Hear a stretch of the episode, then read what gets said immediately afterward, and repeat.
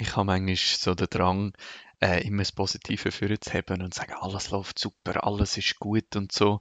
Aber es gibt einfach auch äh, wüste Themen bei uns, muss man auch sagen, und ich werde die irgendwie auch nicht ausblenden. Darum heute mal ein wüstes Thema, das leider immer wieder aufkommt bei uns, nämlich häusliche Gewalt.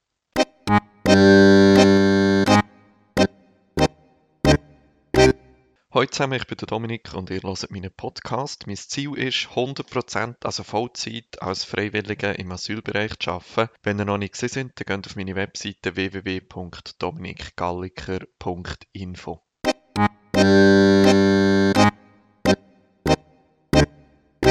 Letztes hatte ich ein sehr interessantes Telefongespräch. Gehabt. Und zwar äh, hat der Willi Sauerbott einen Artikel über äh, Masai und über mich gemacht. Ich bin im Luzerner Hinterland aufgewachsen. Und nachher habe ich einen Anruf bekommen, und zwar vom Louis, vom ehemaligen Theaterregisseur von mir. Ich habe bei ihm in einem Theater gespielt, wo ich noch in der Kante war. Und wir haben eigentlich keinen Kontakt mehr gehabt. Und jetzt hat er sich auf den Artikel aber wieder bei mir gemeldet und irgendwie ist äh, mega cool Austausch gesehen. Und er ist jetzt auch einer der Supporter, also mega cool.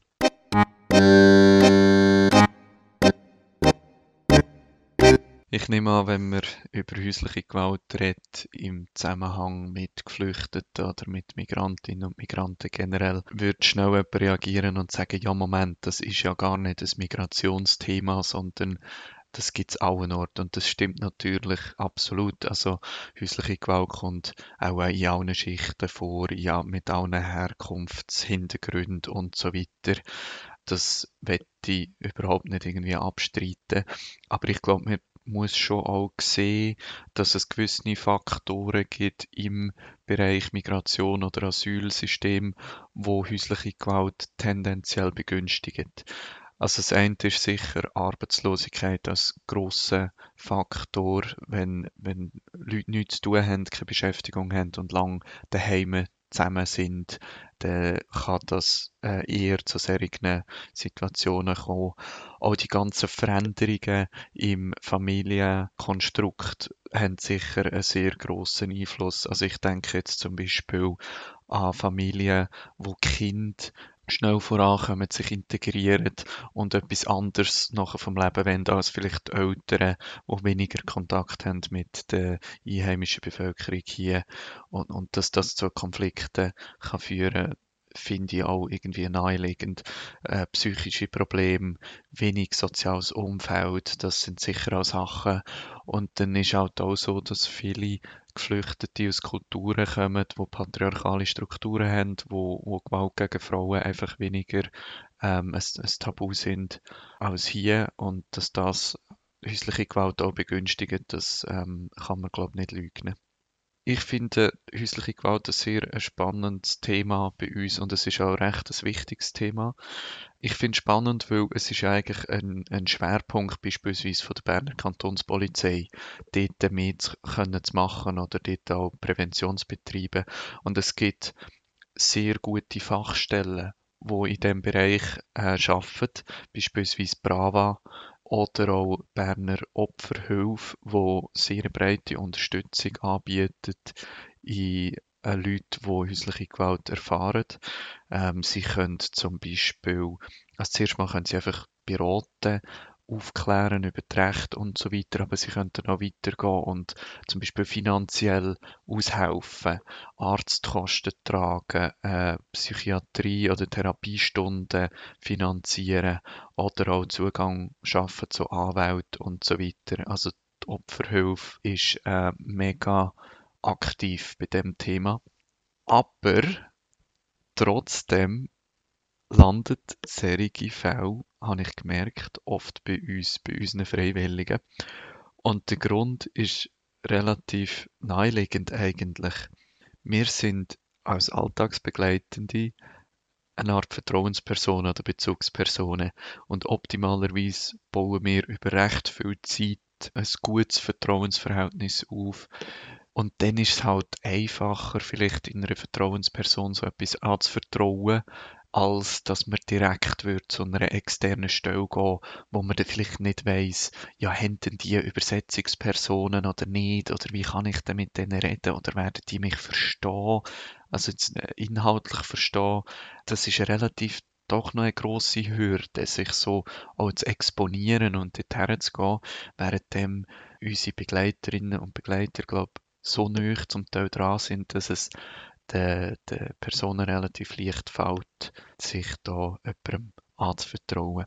Das ist auch wirklich jetzt schon in ein paar Fällen ähm, passiert. Ich nehme auch an, dass ich nicht alle Fälle weiß, weil mir das vielleicht nicht weitergesagt wird oder weil ich als Mann hier nicht die erste Ansprechperson wäre. Aber ich ähm, weiß von mehreren Fällen bei uns, wo zum Teil auch dann wirklich sehr viel sich ergeben hat, wo in jedem Fall äh, eine Frau das auch wirklich gemeldet hat, zur Polizei gegangen ist, Opferhilfe in Anspruch genommen hat und jetzt getrennt lebt vom, vom Partner, vom ehemaligen Partner.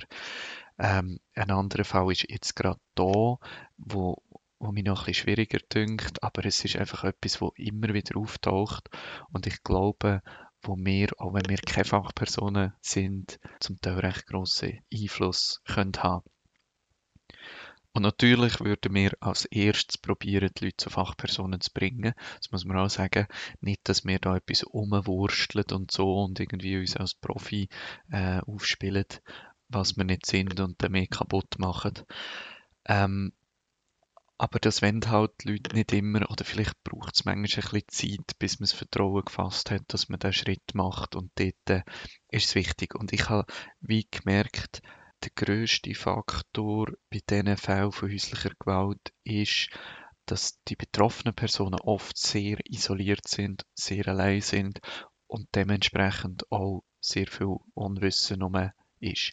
Ich werde jetzt nicht mega erzählen von den einzelnen Fällen, weil irgendwie fände ich das komisch, aber bei allen ist es bis jetzt so gesehen, dass sehr viel Ängste um sind, beispielsweise, ja, wenn das jemand erfährt, nehmen sie mir das Kind weg. Oder ich verliere meinen Ausweis, die werden mich doch sofort gerade wieder in mein Heimatland äh, zurückschieben, wenn sie erfahren, was da passiert ist. Ähm, oder sie werden mir sowieso nicht glauben. Oder was auch immer. Also es ist da sehr viel falsche Informationen auch um und zum Teil auch falsche Informationen, die bewusst vom Täter quasi instrumentalisiert wird oder so gesagt wird, um das unter dem Deckel zu halten. Und dort kann natürlich dann jemand, der dazukommt, der weiss, dass das nicht stimmt, sehr viel auslösen. Also in einem, in einem Fall haben wir x Gespräche nachher gehabt und haben einfach immer wieder gesagt, hey, das stimmt nicht, das, das ist so nicht richtig, komm, wir schauen zusammen, dass du die richtigen Informationen bekommst. Und das braucht mega Energie, immer wieder zu sagen, nein, das stimmt nicht, nein, das ist falsch, es ist so, die gesetzlichen Grundlagen sind so und so weiter und so fort. Und das Vertrauen aufzubauen, dass ähm, Behörden da eher auf, auf der Seite der Betroffenen ist und nicht auf der Seite der Täter. Und das andere ist auch einfach, das Alleinsein an sich oder das Isoliertsein an sich hindert schon davon, dass man sich, dass man aus dem rausgeht. Weil ich habe jetzt gerade jemanden im Kopf, die ist einfach wirklich allein gewesen. Die hat keine Kolleginnen oder Kollegen gehabt, die hat kein Umfeld, die hat in der Schweiz keine Familie. Sie ist eigentlich sehr fest an ihrem Mann gebunden gewesen, zumal er der ist, der gut Deutsch können ähm, und wo all die offiziellen Sachen erledigt hat. Und dann ist es natürlich sehr schwierig, aus dieser Beziehung rauszugehen. Weil was wäre denn dort, oder? Was wäre denn die Alternative? Du bist einfach Mutterseelen allein in einem System, wo du nicht kennst, in einem Umfeld, wo du nicht kennst. Das ist ja die pure Überforderung. Ähm, und das ist schon ein Punkt, der sich dann geändert hat, wo unsere Alltagsbegleiterin dabei war, wo eben plötzlich noch andere Personen herum sind, wo sie gemerkt hat, ah, die wären da für mich da jetzt in einer Krisensituation oder so. Ich bin quasi nicht allein in dem Innen. Ähm, und ich glaube, das hat ihr dann sehr fest geholfen. Was, was etwas ist, wo mich sehr freut, jetzt bei unserer Gruppe, ist, dass es zunehmend auch mehr Fachpersonen gibt, die sich bei uns engagieren. Jetzt gerade im Fall von häuslicher Gewalt haben wir jemanden in der Gruppe, Katrin, die sehr viel Erfahrung beruflich gesammelt hat in dem Bereich. Sie ist jetzt ähm, pensioniert und setzt sich bei uns ein als Freiwillige. Und jetzt, bei all diesen Geschichten haben wir sehr fest profitiert von ihrem Wissen, weil sie kann dann natürlich ganz genau sagen, wo die richtigen Ansprechpersonen sind und was man machen kann. Sie hat auch äh, letzte Woche eine Weiterbildung geleitet für eigentlich die ganze Gruppe. Es hat können kommen, wer hat wollen und das ist wirklich auf sehr viel Interesse gestoßen. Es sind, ähm, glaube über 20 Personen dann dort gewesen, wo, wo wir auch dann diskutiert haben, was ist unsere Rolle als Freiwillige, was können wir machen und so weiter. Also wirklich sehr gut. Und solche Personen wie jetzt Katrin im Fall von häuslicher Gewalt gibt es mittlerweile bei uns in der Gruppe mehrere. Wir haben auch ähm, eine Psychologin beispielsweise dabei, wir haben jemanden dabei, wo ein Asylzentrum geleitet hat, ein Frauenzentrum. Ähm, wir haben Sozialarbeiterin dabei, äh, jemand, der sehr gut Bescheid weiss bei rechtlichen Sachen und so weiter. Plus wir haben natürlich den Jürg, der als Supervisor ein Profi ist. Ähm, und das ist, glaube ich, etwas, wo jetzt viel mehr noch kommt in unserer Gruppe, dass wir intern den Austausch haben und intern auch für verschiedene Themen Ansprechpersonen haben, die wirklich Fachwissen beisteuern können, obwohl wir eigentlich alle als Freiwillige tätig sind.